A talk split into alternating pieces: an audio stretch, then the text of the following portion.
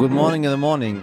Ja, musste mal sein. Verzeihen Sie. Es ist Donnerstag, der 21. Juli. Ihr Moderator heißt Michelle Abdullahi und das ist heute wichtig mit unserer Kurzversion. Zuerst für Sie das Wichtigste in aller Kürze. Nach dem Rücktritt von Premierminister Boris Johnson steht nun fest, die Stichwahl für seine Nachfolge wird zwischen Ex-Finanzminister Rishi Sunak und Außenministerin Liz Truss stattfinden. Bis zum 5. September soll entschieden sein, wer von beiden das Rennen macht und sowohl als Partei als auch als Regierungschef oder Chefin auf Johnson folgen wird. Und wenn Sie jetzt Hintergrund zu diesem Chaos in Großbritannien haben möchten, empfehle ich Ihnen unsere Folge 313 mit UK-Korrespondentin Dagmar Seeland. Wir, ja, arroganten Stadtmenschen denken ja häufig, alle wollen in die Stadt. Und ehrlich gesagt, aus Hamburger Sicht kann ich nur sagen, es gibt keinen Grund, nicht in dieser Stadt zu wohnen. Eine Datenauswertung des Helmholtz-Zentrums für Umweltforschung zeigt jetzt aber schon das zweite Jahr in Folge schrumpfen deutsche Großstädte. Einige Städte wie Leipzig, Berlin oder auch Hamburg wachsen zwar ein wenig, aber vor allem aus Frankfurt, Köln und Bremen hauen die Leute ab aufs Land. Die Pandemie hat die Lebensgewohnheiten von vielen Menschen verändert, allerdings ist auch die Sterberate gestiegen.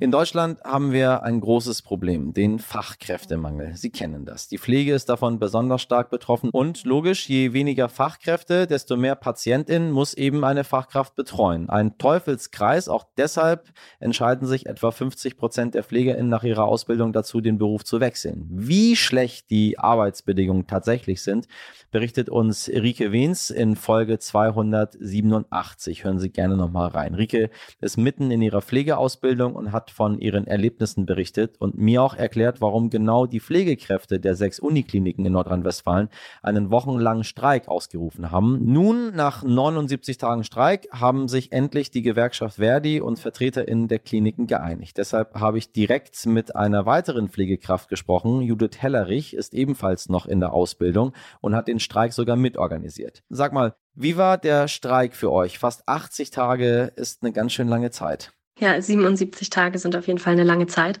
Und niemand hätte damit gerechnet, dass wir so lange streiken müssen. Ähm, und in Berlin waren es 30 Tage und wir waren von der Anzahl her deutlich mehr Leute. Und äh, wir hätten alle gedacht, dass es schneller durch ist.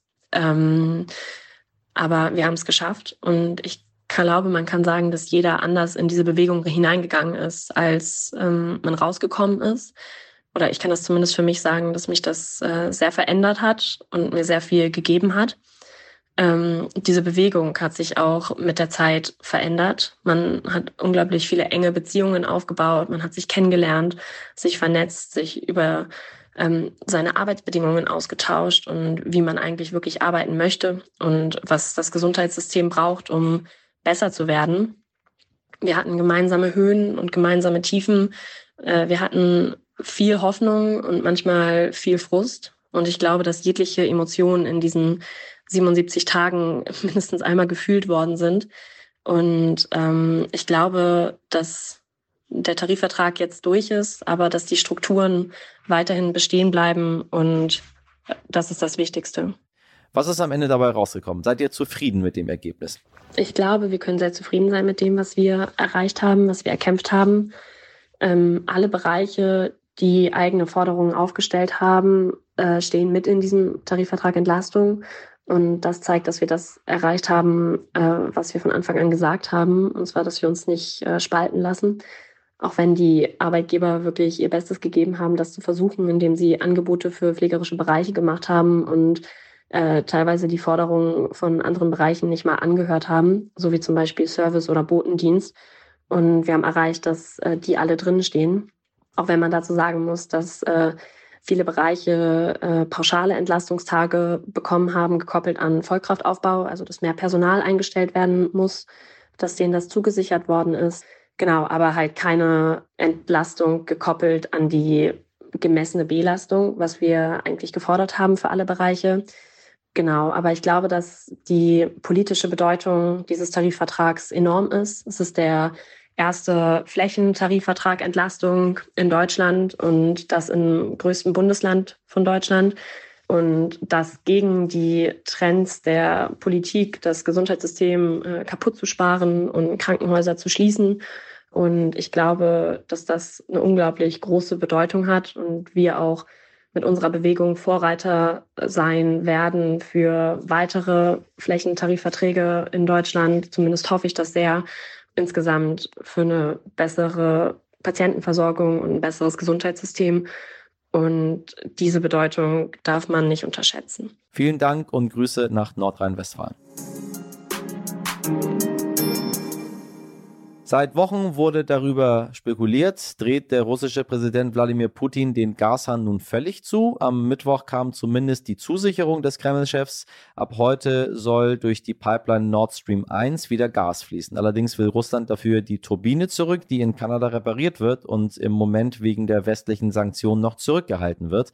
Die Bundesregierung sagt, die Turbine sei ein klarer Vorwand, das Gas könne auch so fließen. Aber, liebe HörerInnen, Sie kennen unseren Podcast und wir wollen es natürlich natürlich wieder genauer wissen. Deshalb hat mein Kollege Dimitri Blinski mit Professor Dominik Möst gesprochen. Dominik Möst ist Professor für Energiewirtschaft an der Technischen Universität in Dresden und erklärt uns gleich, wie das ganze System um die Pipeline aufgebaut ist und warum Russland nicht einfach von heute auf morgen sein ganzes Gas nach China oder Indien schicken kann. Und er sagt, natürlich ist Deutschland abhängig vom russischen Gas, aber Russland eben doch auch so ein kleines bisschen abhängig von Europa.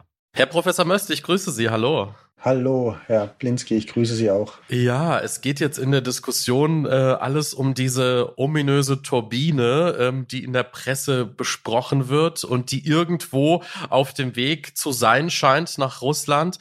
Ähm, ja, Fachleute sprechen auch davon, dass es nicht nur an dieser einen Turbine hängen kann. Sie aus Ihrer Sicht, aus Ihrer Erfahrung, ähm, was würden Sie sagen? Hängt's an dieser einen Turbine? Hängt da wirklich die ganze Gasversorgung Europas dran? Ist das realistisch? Also grundsätzlich ähm, denke ich, ähm, aber das ist natürlich auch eine gewisse Spekulation meinerseits, dass diese Turbine jetzt nicht diese Bedeutung hat, weil wir sehen an verschiedenen ähm, Transportrouten ähm, aus Russland, dass die Leistung nach unten gegangen ist. Ähm, jetzt hängt es natürlich davon ab, wo die äh, Turbine letztendlich steht, aber ähm, es erscheint mir mehr so, als ob das auch eine Möglichkeit ist, etwaige Rechtsstreitigkeiten dann vorzubeugen. Wer ist denn eigentlich abhängiger von wem? Russland vom Geld äh, aus Europa oder Europa vom Gas Russlands? Aktuell. Huh, das ist eine Frage, auf die ich nicht wirklich äh, eine Antwort an der Stelle geben kann, weil ich ähm, natürlich den Blick aus der Energiewirtschaft habe. Und da kann ich natürlich nur sagen, dass wir bezüglich dem russischen Gas so eine hohe Abhängigkeit haben, dass wenn die Gaslieferungen ausblieben für einen Zeitraum von mehreren äh, Wochen bis Monaten, wir doch ähm, erhebliche Schwierigkeiten hätten, dann die Gasnachfrage vollständig zu decken. Sie sagen jetzt bis zu ein paar Monaten. Wie, wie lange könnten wir denn überbrücken? Das hängt natürlich auch immer davon ab, wie viel wir auf der Nachfrageseite auch einsparen können. Aber was wir natürlich sehen in Modellrechnungen, die wir durchgeführt haben, dass so ein Zeitraum ab sechs Wochen, wo kein Gas geliefert wird, dann durchaus anfängt, auch kritisch zu werden. Das ist natürlich immer unterstellt, wie viel können wir anderweitig noch beziehen. Das sind also viele wenn dann äh, Fälle dahinter. Das heißt, wenn sechs Wochen kein Gas äh, kommt und wenn wir das anderweitig nicht beziehen können, dann etc. Das heißt, ab, ich sag mal, so ein Zeitraum von sechs Wochen fängt es durchaus an, dass man dort ähm, in, in größere Schwierigkeiten dann schon kommt, wobei man im letzten Jahr natürlich enorme Fortschritte gemacht hat, was einerseits den alternativen Gasbezug angeht, aber natürlich auch auf der anderen Seite, auf der Nachfrageseite schon äh, weniger Gas verbraucht hat. Vielen Dank an Dimitri Blinski und Professor Dominik Müst. Heute nicht ich. Ja, ich weiß ja nicht, ob Sie Kinder haben, liebe HörerInnen. Falls ja, werden Sie sich um den Zeitpunkt der Geburt vielleicht gefragt haben, wen mache ich zum Paten oder zur Patin meines Kindes? Fragen Sie doch einfach, sage ich mal, unseren Bundespräsidenten Frank-Walter Steinmeier. Klingt jetzt absurd, aber Rapper Bushido und seine Frau Anna-Maria Fercici haben es genauso gemacht. Jetzt könnte man sich denken, ganz klar, Steinmeier ist nur Pate, weil es einen Promi-Bonus gibt. So einfach ist es aber nicht. Das Paar hat gemeinsam sieben Kinder und bei jedem siebten Kind können Familien eine Ehrenpatenschaft beim Bundespräsidenten beantragen. Das soll dazu beitragen, das soziale Prestige von kinderreichen Familien zu stärken. Die Ehrenpatenschaft ist allerdings nicht zu vergleichen mit einer echten Taufpatenschaft, könnte im schlimmsten Fall sonst ganz schön viel werden werden. Frank-Walter Steinmeier wurde alleine im Jahr 2021 414 Mal Ehrenpate. Ein bisschen süß ist es schon.